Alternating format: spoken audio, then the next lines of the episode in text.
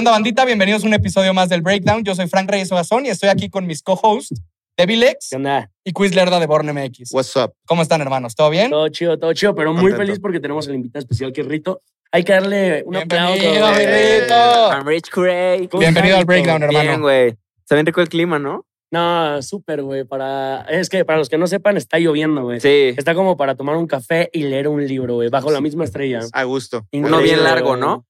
Sí. Sí, sí. La longitud Depende. de cada quien. Depende. Sí, lo que cada quien. prefiera. Sí, sí, sí. sí. Lo rico.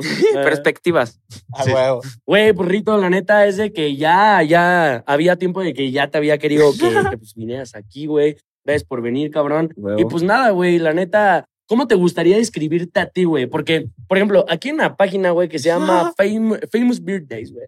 Este, y entonces, güey, dice que eres rapero, güey. ¿Tú qué eres, güey? Una verga. Aparte de una verga, ¿qué, cómo, ¿cómo podría ser? ¿Qué género eres, güey? De musical, güey. Ya somos Y yo masculino. no, pues no sé, güey. O sea, es que si digo que soy trap, se enojan conmigo. Si digo que soy rap, se enojan conmigo. sí, güey, porque, güey, Mira, ustedes. qué yo, yo opinan, hago, yo hago stand-up musical. Es lo chido, bro. Hago trap porno. Porque, güey, de hecho, ahorita está ese pedo de que está de moda, güey, decir quién es rapero y quién es no es rapero, Sí. güey. No sé si ustedes vieron lo de hace poquito, lo Sí, de pinche residente, güey. ¿Pero es necesario? Hoy en día tenemos que seguir poniendo en la cajita de quién es rapero y quién no es rapero. Sí, a- a- o sea, para mí es como un tema tanto de comerciali- comercialización como boomer, como por así decirlo, de, Claro. a ver, crecimos en generaciones en que teníamos acceso a Internet, así que todos consumimos diferentes tipos de música creciendo y por ende no somos como un segmento de mercado que dijo, a huevo, yo soy rockero, yo soy ponqueto, yo soy popeto o como... Popeto. O o- o- Yo soy Yepeto, ¿no? Ajá, co- co- como se diga, así que este, dentro del el movimiento, el nuevo movimiento musical y también tomando como referencia el proyecto de, del joven presente, o sea, creo que simplemente es como de que, hey, hago música y me gusta hacer esto, etcétera, y que el tema de clasificarlo entre un género es más como de que, ok, ¿qué vamos a ingestar en la canción este, cuando la subamos en el DistroKid o cosas así? Y también creo que eso también nos deja ver como la versatilidad de los diferentes proyectos actuales, que podemos ver tus influencias, tal vez, no sé, güey, punk, emo, trap, rap, que puede ser este amalgama de géneros y que no hay necesidad de cerrarte en uno para tú, de Sí. repente te puedes sacar una canción punk y de repente puedes hacer un trap y después puedes hacer un reggaetón, güey. Sí. Y creo que eso es la- lo chingón de la versatilidad en, hoy en día, que no tienes que estar cerrado porque te dice tu disquera, no, cabrón, tú eres reggaetón y solo haces reggaetón. O no haces colaboraciones. Pero no, no sé, ¿tú qué opinas como de este cambio de artista y también generacional de no clasificarte en una casilla solito? Güey, pues yo solo pienso que hago música y ya, o sea, y hago la música que quiera hacer y ya. Claro. Ya, y creo pues- que es lo más importante. Pues sí, pues es lo que me gusta hacer y Y de hecho, o sea, si lo vas a definir como trap porno, pudiéramos decir que literalmente haces lo que te sale de los huevos. ¿no? literalmente, O sea, sí. sería como una buena analogía de... Me de lo por qué rasco se- y lo que huelo es lo que escribo. Güey, por ejemplo, yo, yo sí pienso, güey, de que hay mucha banda que se autoadjudica como rapero o como trapero, güey, y volteas a ver su pasado y, güey, pues es, sea, no tiene nada de malo, güey, pero son personas que vienen de una comodidad y su puta madre, güey, y tú vienes de una, una situación muy complicada, bro, eres de, eres de Chiapas. es- eso vale verga, güey. O sea, vale Veracruz. verga tu situación pasada No, pero ah, para. estuvo viviendo en Chiapas, ¿no? Estuviste viviendo Sí, sí, tiempo, yo- o bueno, hablar, chingo a mi madre, ¿no? sí, chingón su invitado. No, pues yo digo que vale verga cuál es tu pasado, güey. Tú haz música y ya. No creo que para ser rapero tengas que haber vivido algo o no. O sea, es principalmente lo que más me ha molestado de cuando aparecimos nosotros, güey. De que siempre se molestaron con nosotros porque, no sé, porque no tenemos un pasado criminal. Bueno, Ah. yo. Güey, pero por ejemplo, tú, donde empezaste a tomar como, por ejemplo, refer- o sea, referencia a lo que querías hacer o empezar así como tu carrera, güey. Yo tengo entendido de que te ibas a, a batallas de freestyle, güey. Sí. Ahí de, de la plaza en Chiapas, ¿no? Pues en todos lados, o sea, desde que estaba en Veracruz iba a batallas de freestyle. Y luego me fui a vivir a Monterrey, luego me regresé a Veracruz, luego me fui a Chiapas. Y en todos lados siempre estaba freestyleando. No más, ¿viste en Monterrey? Sí, güey. ¿Cuánto tiempo? Como seis meses. ¡Oh! Ah, no mames, Otro más de. Monterrey. No, no es güey. cierto, no lo Siempre soy. tiene que estar metido de alguna manera Oye, güey. ¿y qué tanto crees que es la diferencia de pasar del freestyle y la improvisación, digamos, en vivo?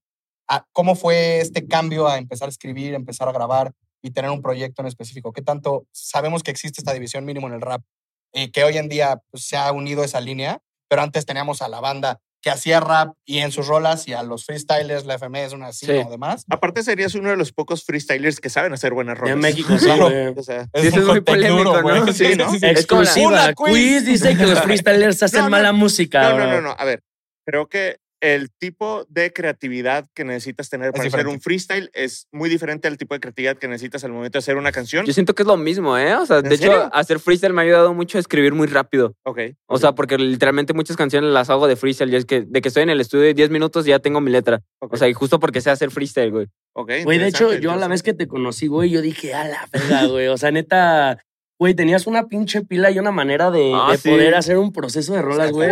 Sigues teniendo, a ver, para, para, que no, para quien no tiene contexto, güey. O sea, sigues teniendo el mismo proceso creativo a, a la hora de hacer una rola, güey. Sí, ah, para que no tengan contexto, bueno, para que tengan contexto, la primera vez que vine para acá fue con, con Kobe, con Ibarra y con Pro. Y pues yo estaba muy feliz porque era la primera vez que salía de, que, de mi casa y decía, verga, estoy en otra ciudad y vine a trabajar y no sé cuándo voy a regresar. Entonces traía una pila muy grande porque estaba muy feliz de estar con mis amigos, estaba conociendo gente, estaba yendo a estudios de verdad y era como que traía una pila bien verga al, al ¿cómo se dice?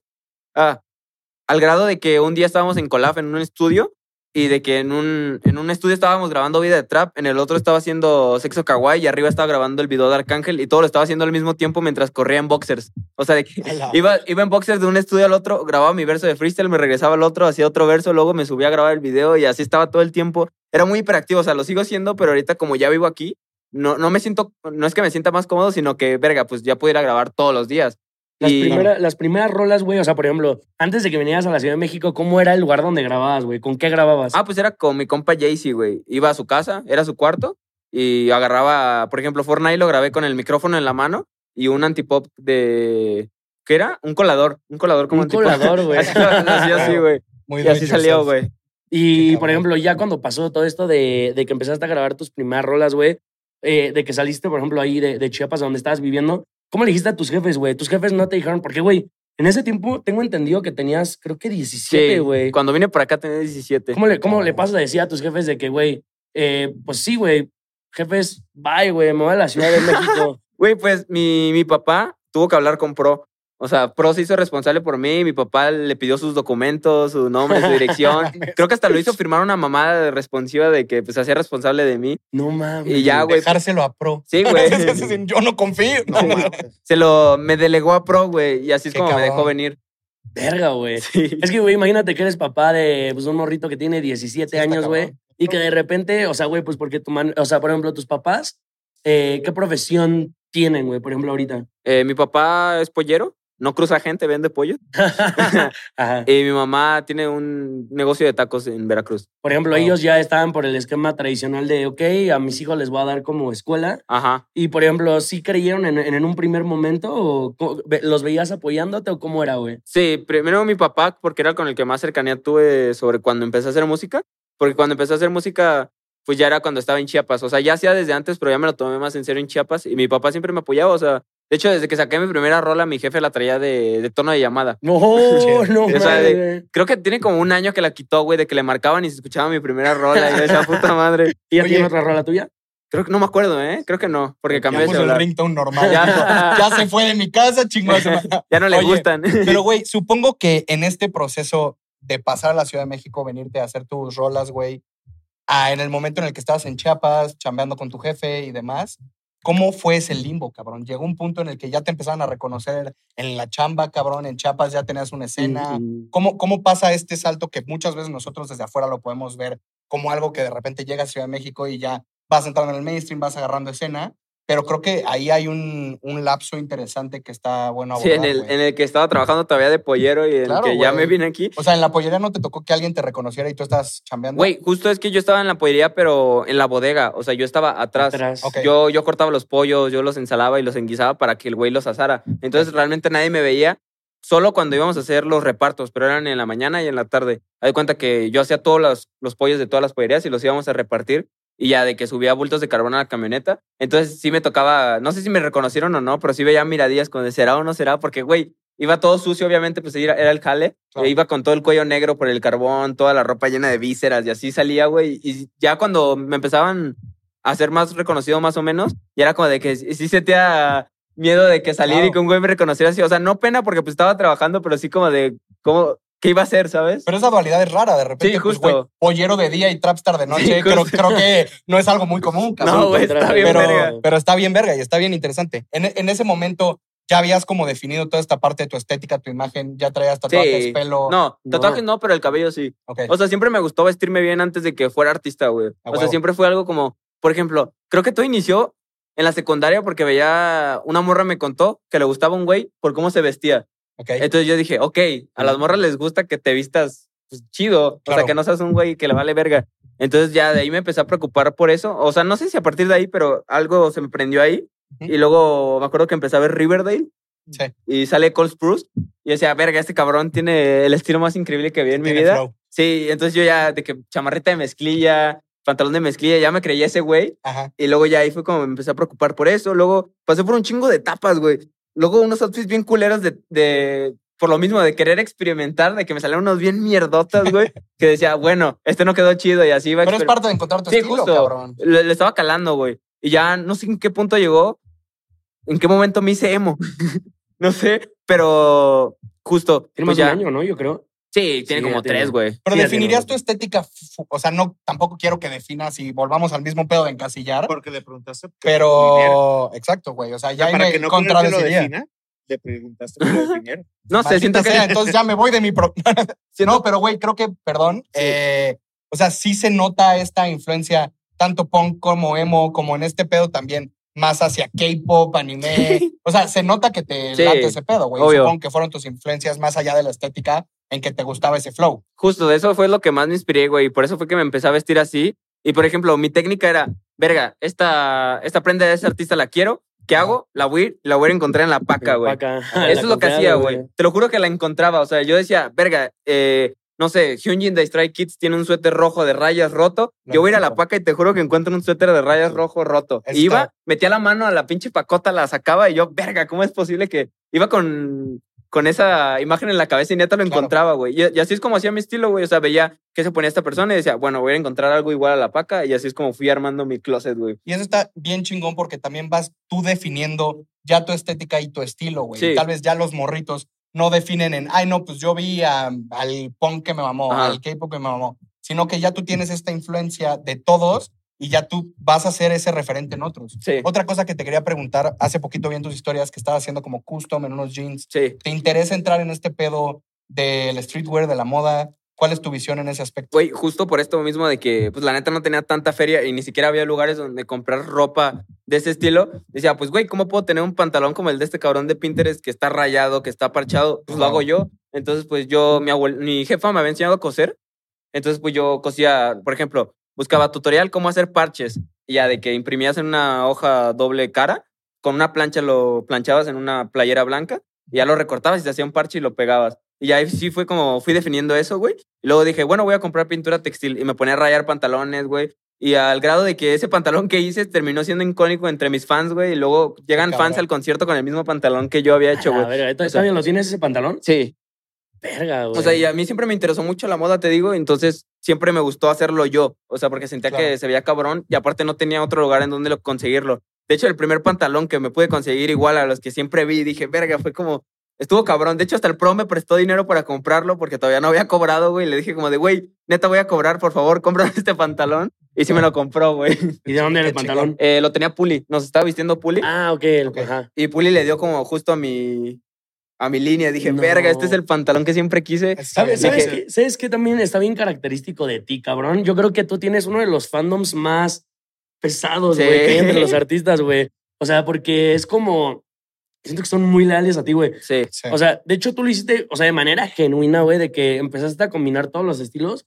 Y es como de que, güey, me da, me da risa y también orgullo de que, güey, de repente en los shows van morritos igual, A con mí- el cabello pintado así Sí, verde, encanta, güey, güey. con tu estilo, cabrón.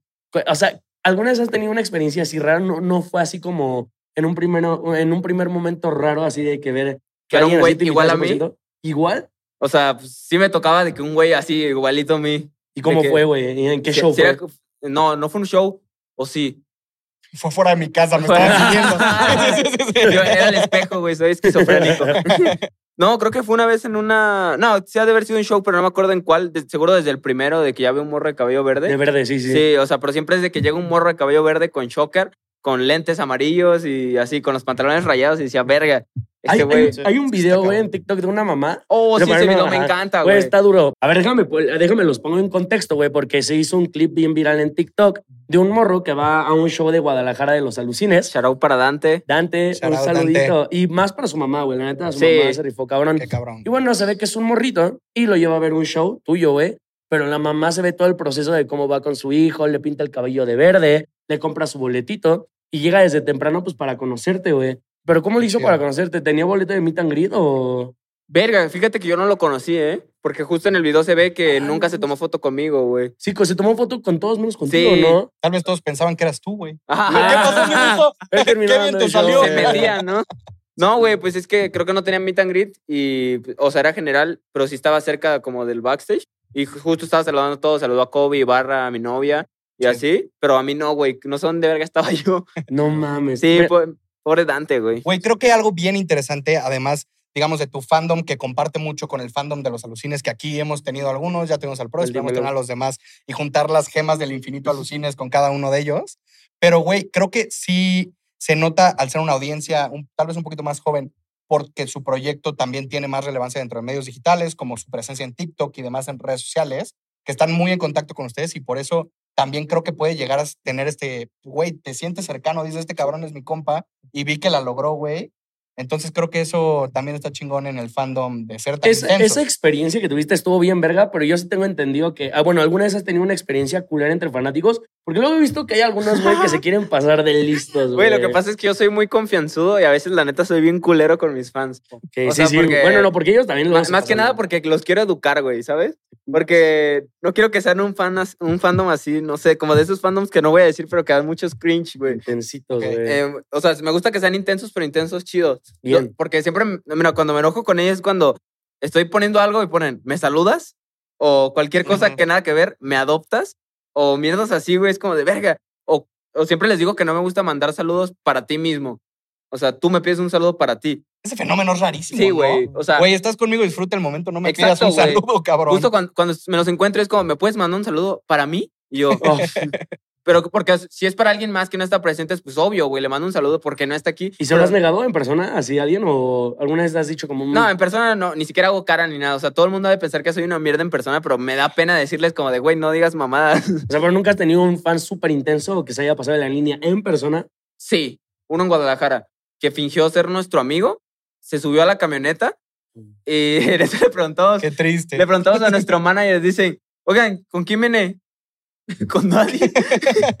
y ya mi manager lo dejó como por un hotel y ahí a que agarrara su Uber y ya se no fue, mames, güey. Se pasó, se pasó un poquito de Neta sí, güey. O sea, todos preguntaban con quién venía y nadie decía nada. Entonces terminó subiéndose al carro. Tengo entendido que venía con un amigo de una. Era amigo de un amigo de Kobe, Ok. pero que no era tanto su amigo, ¿sabes? ¿Y estaba huevudito o...? Sí, ya tenía sus 18. Ok, güey. Sí. No, pues ya, ya tenía, ya tenía, grande, ya tenía su edad, cabrón. Güey, pues tú quieres decir algo porque vi que le estás No, pues, interrumpiendo como 10 mil veces a. Perdón, perdón, perdón. Yo tengo varias preguntas para el caballero. A ver. Primero que nada, ahorita, ahor- ahorita hablábamos acerca del pelo verde y tal Sí. vez cómo este se ha vuelto como un, un símbolo emblemático de ti. Este, pero también entiendo que es un pedo porque pues mancha las manos de Sí, verde, ¿no? güey. ¿Qué le recomendarías a esas personas que se les quedan las manos verdes? Que no se bañen, güey. Que, No, que- no que hay lo otra, mantengan. no hay otra respuesta, güey. Excelente. Neta, siempre Shrek. mancho todo a la verga. O sea, en los hoteles, no sé si alguna vez me han cobrado algo, pero neta, voy a un hotel, me baño y toda la almohada está verde, güey. Verde toda la toalla, toda la ¿no? toalla está verde. Entiendo. Mi, entiendo. mi cama es, mi cama es negra por lo mismo, güey. Ok, De que tengo miedo de que se manche de verde. Ok, ¿Cuál, interesante. cuál ha sido la- así, güey? Por ejemplo, han llegado muchas cosas buenas a tu vida con la fama, güey. ¿Hay alguna cosa que, que extrañes de cuando eras anónimo o algo que no te guste de la fama, güey?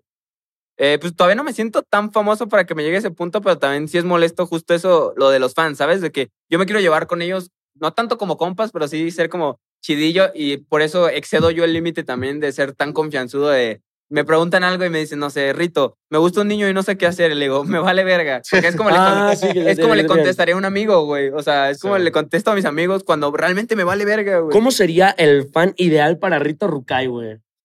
No sé, ey, buena pregunta, ¿eh? ¿Cómo sería Sí, el fan güey, ¿Cómo ideal, güey? sería, güey? Mm.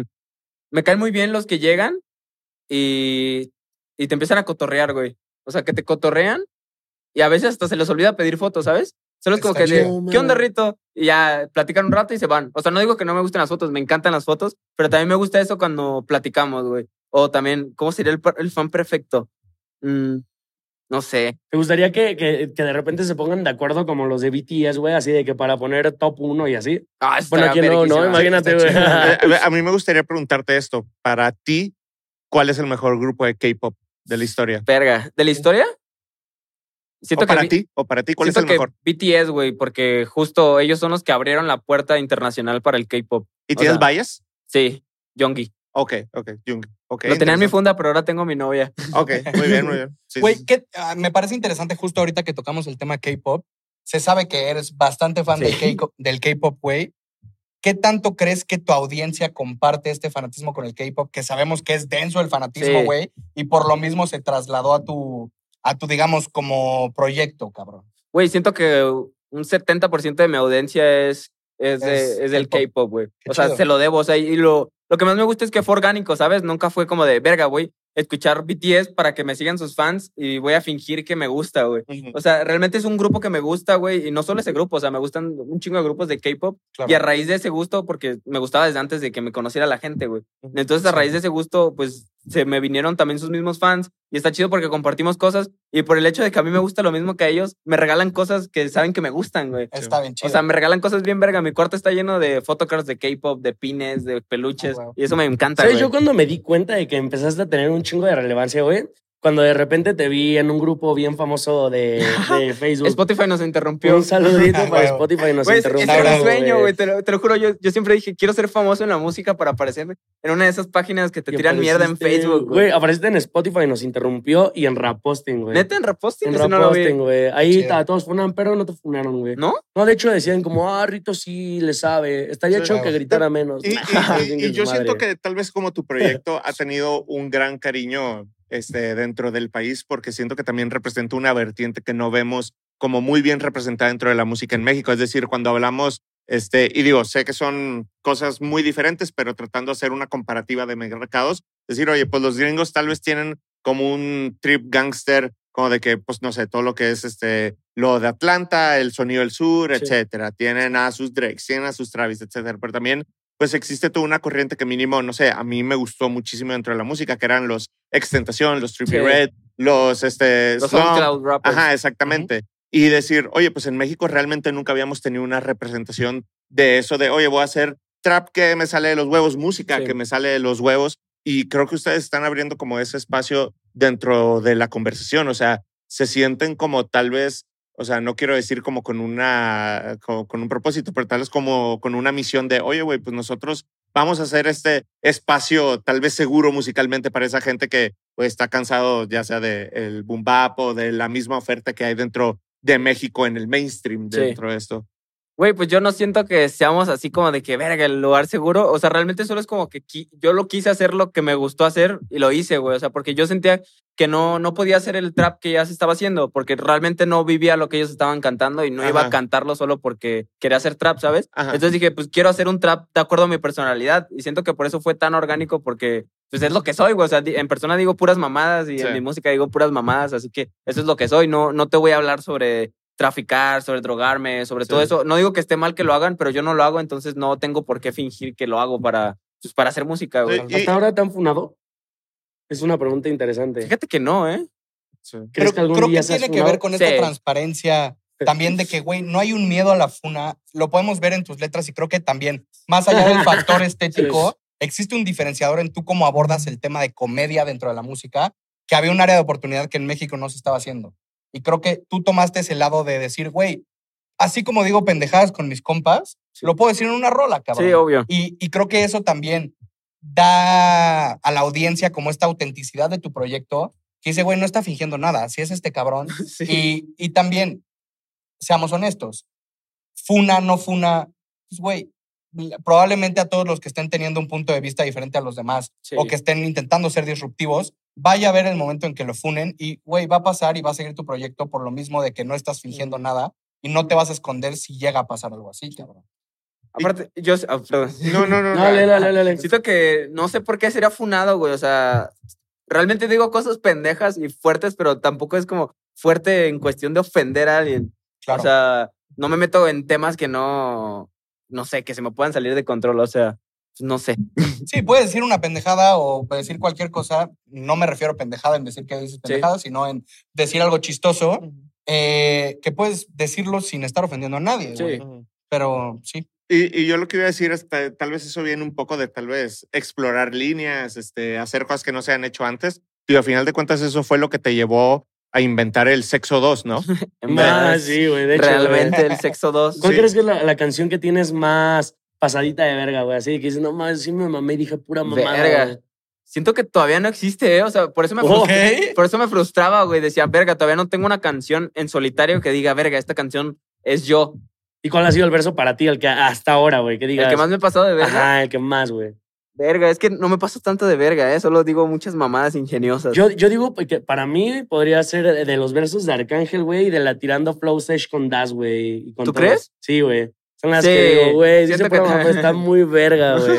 Güey, de, de- por ejemplo, para ti, de, de, de- de tu persona y de artista, güey, si pudieras decirme tres referencias, ya sea de artistas, güey, de estética y de todas, ¿cómo, cómo, qué, qué referencia nos podrías dar, güey? Eh, Que te engloben. Mis referencias, Sí, tres, güey. Bring Me the Horizon, Ok.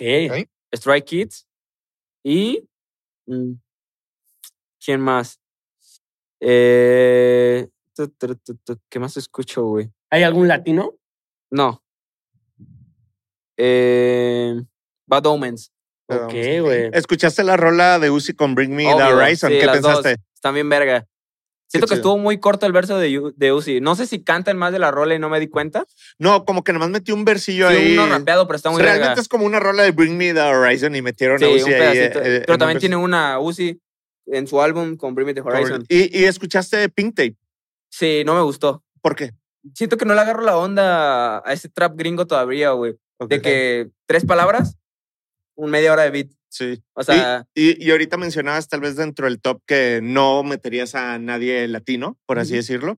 Eh, ¿Ha habido algo de música en español que consumas o que te guste a ti? yo panda. Panda, Panda, no mames, si te gusta Panda, güey. A mí, uno. a mí no, Panda, güey. Sí, güey. Güey, pues antes escuchaba trap argentino. Ok. eh, me gustaba mucho Duki. Luego CRO. CRO me gustó mucho. CRO, güey. CRO me gustó mucho. Y luego escuché más al, a la banda esta de Dillon. O sea, Ajá, la Rape. Gang. Ah, la Gang. Gang, Fue lo que más me atrapó, güey. Uh, o sea, la otra vez compartiste a este güey, ¿cómo se llama? Moloco. Moloco, güey. Moloco es increíble, güey. Lo amo mucho, güey. No, no, no, y tuvo una evolución bien densa, sí, ¿no, güey? justo. O sea, porque, y güey, de hecho, eso también se ve en tus canciones, güey. De repente puedes tener una canción de que. De así. y de repente Una tienes la de me quiero sí. largar, ¿no, güey? Güey, y creo que algo que está bien interesante que platicas en tus referencias, justo que tocas esta escena argentina, que creo que pasó ese tema de cómo pasaron del freestyle, del quinto Sí. estecalón, a de repente sus proyectos, trap, un bizarrap que podemos hacer la comparativa entre Argentina y México con lo que está pasando con las tirando flow sesh. Y creo que es una influencia que la escena de trap ha tenido mínimo en México. Sí, de hecho yo empecé a rapear por trueno, güey. Por trueno y Ujú. replic. Porque yo tuve un accidente en el que me caí de un edificio. Eh. Cuenta de ese accidente. ver, ya lo conté mil veces. Es el de parkour. O sea, hacía parkour y me caí de un edificio porque no tenía techo, güey. Entonces me fracturé y ya no podía caminar como por seis meses. Y dije, verga, pues ahora qué hago? Y me salían videos de batallas de que niño humillando a adulto. ¿Qué año fue eso? 2018. Ay, ahí empezaste, o sea, por eso te motivó a ser freestyler primero. Sí. Oh, Eh, la me- época dorada. Sí, me, justo llegué en la época dorada de que me sentía, me sentía más que todos porque los conocía, ¿sabes? De Sí. que vi primero la Bizarrap Session de Nicky Nicole y yo, ah, ya todos están haciendo famoso Bizarrap. Así era yo, güey. De hecho, O sí, güey. Lo, eh, eh, lo que dices, güey, en el 2018 usaban esos títulos bien clickbait de Sí, niño humilla a adulto. justo. Y yo veía sus videos y solo eran videos de Trueno y Replic. Entonces decía, verga, yo, yo soy ese. ¿Te ha pasado de que, güey, ese. faneas alguna, ah, ah, de que cuando estabas morrillo, más morrillo, güey, eh, faneabas a algún artista y luego te terminó contestando o todavía no llegó a ese punto? Sí, Cacto. A Cacto yo lo Cacto. admiraba mucho justo en- cuando, pues igual en la época dorada del freestyle era igual la época dorada como del Trap. trap. El trap argentino, Ajá. güey. Y Cacto, ¿quién más? Big Soto, güey. Big Soto, Big Soto. Soto, güey. Güey, eso de estar bien loco, güey. Sí, o sea, yo, yo a veces no considero a Big Soto mi amigo porque obviamente sé que él no me considera su amigo, pero neta a veces le mando mensajes, le contesto historias como si fuéramos amigos, güey. ¿Y si te contesta? Sí, a veces. ¿Crees que en un futuro se podría armar una colaboración con Big Sí, Soto? yo creo que sí. Qué chingón, Te voy a poner, dam- danos tu top 3 de colaboraciones así soñadas, güey. Tienes que meter al mínimo un latino, pero si tienes a alguien, Más ponlo, pa. Eh, Soto, Soto. Shout out. eh, Oliver Sykes, Ok. y yo, Bad Omens, Poor Stacy. Poor Stacy, Ian Dior, eh, Stray Kids, Moloquito, ¿harías algo Molocos, Moloco? con Molocos sí obvio haría algo. Qué cabrón. Sí, muy Y bien. con un que me gustaría hacer algo. Uh, güey, escena. Güey, yo he visto a varios de Venezuela que te siguen, güey. Sí, me llevo con Esquiciado. Uf, Justo voy a hacer una rola con él. ¿Te gusta, por ejemplo, ¿cómo se llama? Roju, ¿no? Se llama Roju, güey. Sí, ¿Te gusta su trip? sí. Porque de hecho es así como, oh, güey, al principio yo me acuerdo que te comparaban mucho con Jumex, güey. Ajá. ¿Y, y crees que sí te pareces o en él? Pues Solo tenemos el cabello verde, güey. Y ya, no, O güey. sea, sí, y usábamos el choker, ¿sabes? De hecho, hasta por eso lo dejé de usar. Y ese güey creo que hasta lo han de haber castrado también, que el- se quitó el cabello negro. que El, el cabello el verde. cabello verde, ¿no, güey? Una vez, una vez le hablé, güey, en buen pedo, le dije como de, oye, güey, me gusta mucho tu música y este, Le tiraste la, la gente, la gente me compara contigo. Y me dijo, ah, sí, Simón, y ya me dijo de venderme un beat, en un, un fit. No mames. Sí, me dijo. O sea, y ahí estabas, ya estabas ahí pegadillo, Sí. ¿no? ¿Y te lo quiso vender? sí, güey. No mames, güey. No, Sí. pues O sea, no, yo no iba con intención nada de hacer música ni nada, solo fue como de, Como de ah, darle. a ver si me contesta, ¿sabes? Ya, ya, Ya, tengo güey. seguidorcillos, a ver si me contesta. Y me, me quiso vender un fit, güey. Y se te olvidó decir uno, güey. ¿Eh? Se te olvidó decir un fit soñado. A ver, vamos a ver si latino. Machingón Kelly, ¿no te gustaría? Ah, obvio, sí, sí. No, pues Ah. eran tres, culero.